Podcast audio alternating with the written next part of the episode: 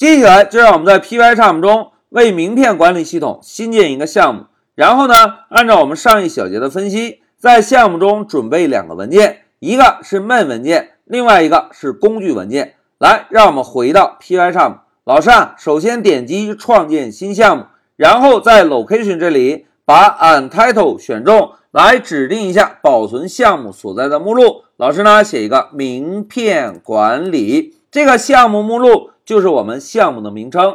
同时呢，要确认一下 Python 解释器的版本。现在老师点击创建，哎，点击创建之后。Pycharm 会在桌面上帮我们为项目建立一个目录。现在我们的项目就保存在桌面目录下零六名片管理。那紧接着，让我们为项目啊新建两个文件。老师呢就点击右键，然后在弹出的菜单中选择 Python file。我们先来建立第一个文件。老师呢写个 cars 下划线 man 这个文件呢作为我们程序的主入口文件。现在老师回车，好。第一个 man 文件创建完成之后，老师呢再点击右键来创建第二个工具文件。我们同样选择 Python file 来点击。现在老师给文件起个名字 cars tools 来回车。好，现在两个文件创建完成。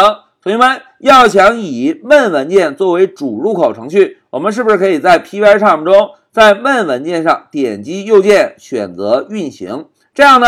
当下一次我们再通过 Shift F 十来执行程序的时候，每一次都会运行 Classman 这个程序。好，讲到这里啊，我们呢就做了一个非常简单的准备工作，新建了一个名片管理系统的项目，并且在项目中添加了一个 main 的程序，添加了一个 tools 的程序。那接下来在我们开始编写代码之前啊，老师先暂停一下视频。